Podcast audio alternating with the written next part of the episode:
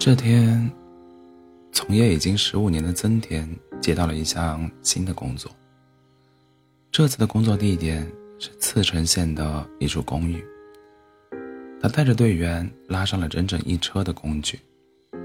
两个月前，有一位独居老人在这里死去，遗体已经被警方带走，但公寓的清洁仍需要专业人士善后。房间里各处的垃圾堆积如山，穿过昏暗的玄关，客厅里满地都是死去的蛆虫与苍蝇。大块棕褐色的屋子散发出难以言喻的臭气，那是人体自然腐烂两个月形成的痕迹。由于时间过长，湿水从遗体中流出，渗入家具。死者的头发都已经粘在了地毯上，皮质沙发上也附附着附着着他的部分皮肤。邻居表示。死者身体状况似乎一直欠佳，因此多年没有工作。公寓里的水电、天然气也早早五年前就被停用。没有人认识他，也没有人知道他的任何信息，就连公寓的管理员也不常看见他。然而，清洁队收拾房间时，却意外地发现了一张字条，上面写着：“管理员先生，请帮帮我。”没有人知道，在去世之前，死者身上发生了什么。邻居表示，近两周以来，家里弥漫着一股臭气，即便关上了窗户，不知名的虫子与苍蝇，仍旧源源不断地钻进自己的家中。因此，他联系了公寓公寓管理员，没想到第二天，警察就找上了门。死者大约六十二岁，公寓内承载个人社会身份。的东西只剩下信用卡、银行账簿、明信片与几张年轻时的照片。他的手头并不宽裕，由于家中停水电被停，所以连卫生间也无法使用。家里房间里堆放着一排又一排的塑料瓶，作为排便的容器使用。从现场的情况上来看，清洁队清洁队员推测他很可能患有。某种疾病，并且长期营养不良，长期处于恶劣生活环境中的死者几乎没有任何社会关系，只有一个已经十二年没有联系过的亲生哥哥。哥哥表示，当年自己曾给他介绍过一份工作，但他却辞职了。他认为我会生他的气，于是拒绝再见面。青年队完成工作后，哥哥来到公寓收拾遗物。最后一次见他，我告诉他随时都可以回来，但他从来都没有回来，所以我放弃了。也许，正是在那之后，死者逐渐割舍了自己所有的社会关系，直至最后无人知晓的事，无人知晓的死去。孤独死在日本已经成为一种愈发严重的现象。孤独死的真相作者康玉玉树教授表示，孤独死的定义有四点：第一是有人死在房子里；第二是没有人发现；第三，死亡不算不算孤独死；第四，没有人预测或预料到死亡。在 NHK 纪录片《老年公寓清洁队》中提及。二零一三年的数据显示，有十五万人在家中死亡，另外还有三万孤独死，自杀案件二点七万，孤独死的数量甚至已经多于自杀。未来十十年，日本孤独死的数量可能会增加到一年十万人，而隐藏在残酷事实背后的，其实只是社会问题的一组投影。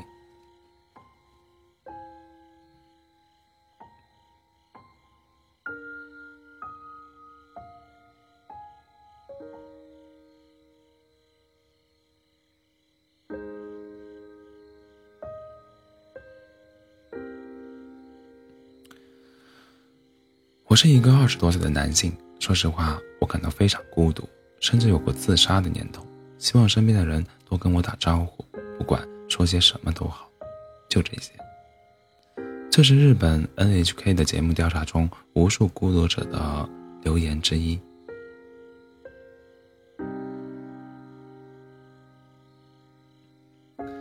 值得注意的是，留言者并非老人，而是一位风华正茂的男性。二零一八年，经济合作与发展组织 （OECD） 将一个国家的成人教育水平定义为年龄在二十五岁至六十四岁之间，以两年制学位、四年制学位或职业课程形成形式完成某种高等教育的人的百分比。其发布的报告中显示，日本完成高等教育的人数百分比为。百分之五十点五，位居世界第二名。发达的经济可以提供富裕的物质生活，提高较高的文化水平、文化素养，又可以带来高质量和更加理性的精神生活。可为什么日本的孤独死现象却愈演愈烈，而且有逐渐年轻化的趋势？一切还要再次回到经济问题。上世纪八十年代后后期，日本各项经济指标达到了前所未有的新高度，迎来了泡沫经济的最高峰。但由于资产价格上升无法得到实业的支撑，泡沫经济最终走向了衰落。一九八六年一月到一九八七年二月，日本银行连续五次下调利率，造成了大量资金过剩，在市场经济缺乏投机。缺乏投资机会的情况下，过剩的资金迅速流入股票和房地产行业，造成资产价格的大幅度上涨。一九八七年十月十九日，被称为“黑色星期一”的纽约股灾爆发，在各国都为预防通货膨胀的相继，在各国都为预防通货膨胀而相继提高银行利率时，日本政府。却继续将贴现率维持在百分之二点五的超低水平上，日本经济的颓势却由此开始。一九八九年，日本政府为扭转经济现状，决定改变货币政策方向，连续五次上调中央银行贴现率，从百分之二点五升至百分之六。日本银行要求所有商业。银行大幅度削减贷款，到一九九一年，日本商业银行实际已经停止了对不动产的贷款，最终泡沫被刺破，股票和房地产市场剧烈下跌。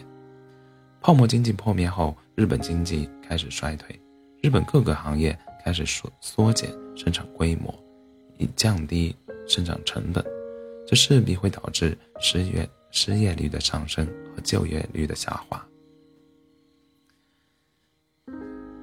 经济的动荡导致社会形形态的巨大改变，大量人口失业，甚至背上巨额债务，社会生存力陡增。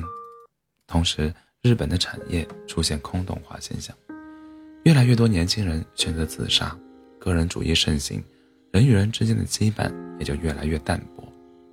据日本小额短期保险协会撰写的《孤独死现状报告》显示，2018年孤独死的人群之中，有四成为本该成为社会支柱的中青年人群。据日本厚生劳动省的人口动态统计结果显示，2019年日本出生人数为86点。五二三四万人，其首次不足九十万人，为有为有统计以来的史上新低。二零一九年，日本死亡人数超过一百三十八万人，人口自然减少数量达到历史最高水平。二零一九年，日本生育率为一点三六，比上一年下降零点六点，零点零六点。东京，东京都生育率生育率最低，只有一点一五。现任日本内阁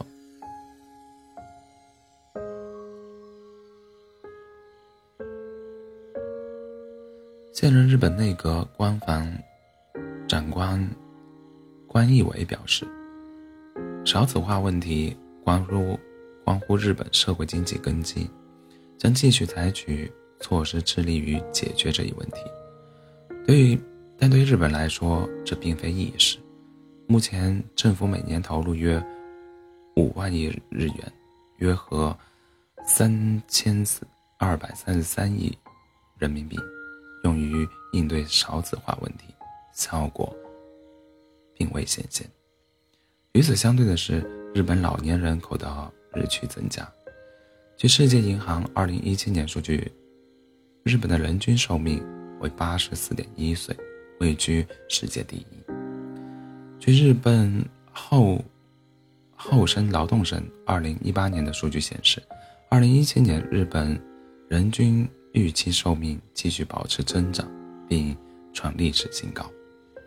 二零一七年，日本女性的平均预期寿命为八十七点二六岁，男性的平均预期寿命为八十一点零九岁，分别比上一年增长了零点一三岁和零点一一岁，连续六年保持增长，并创历史新高。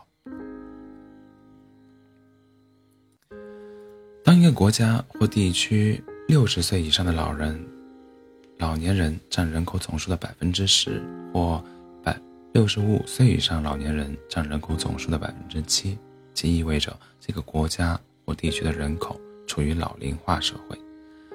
日本早在一九七零年就达到了这个标准。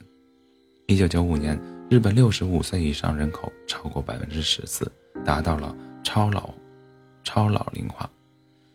据日媒报道，二零二零年这一数字已经高达百分之二十八点七，同时中国的数字为百分之十二，而未来日本的老龄化率还会继续上升。随着老龄人口的激增，日本社会保障包括养老、医疗、福利等方面的支出，在国民生产总值中所占比率也在不断上升。从一九七零年的百分之五点八上升到二零零一年的百分之二十二。据统计，日本医疗费用占国民收入的比重，一九八零年为百分之零六点二，一九九五年为百分之七点一，两千年为百分之八。二零一八年人民网的报道报道中提及，预计到二零四零年，日本国民生产总值用于老龄化的。老年人的医疗护理、年金等方面的费用与2018年相比，大约会增加百分之六十。持续增加的老龄老龄人口，要求医疗保障更加完善和健全，而经济的衰退又成为医疗投入的绊脚石。这就意味着，相当一部分老年人会因为医疗保障不到位，最终孤独终老。此外，在山区、孤岛和。偏僻地区生活的人们虽然享有国家医疗和各种福利，但是却不能及时得到医疗服务，被称为“有保险无医疗”。这种无医地区在日本有一千个左右。越来越多老无所依的老老年人口，正在必不可免地走向孤独死亡。日本时报报道称。受新冠影响，人们比以往任何时候都更加孤独。日本的自杀率历经十年连跌之后，在2020年首次出现上升。据海外据海外网报道称，日本首相关义伟决定任命内阁府特命担当大臣坂田泽治。担任第一任孤独大臣，以努力减少该国居民的孤独感和社会隔离，并应对自杀率上升的社会问题。关于伟表示，日本妇女比男子遭受隔离所带的影响更多，而且自杀的人数呈上升趋势，因此他希望坂田泽治能发现问题，并全面推广政策。让我们再次回到文章开头的那位死者，在他死去之后，他邻居表示，应该有人提前帮帮他。我只是个邻居，无法帮上什么忙，也无法为他做什么。但租房公司应当帮帮他。而当租房公司的管理员则表示，我们对大家的关心都是平等的，每个人都会得到相同的服务，无法对他有特殊的服务。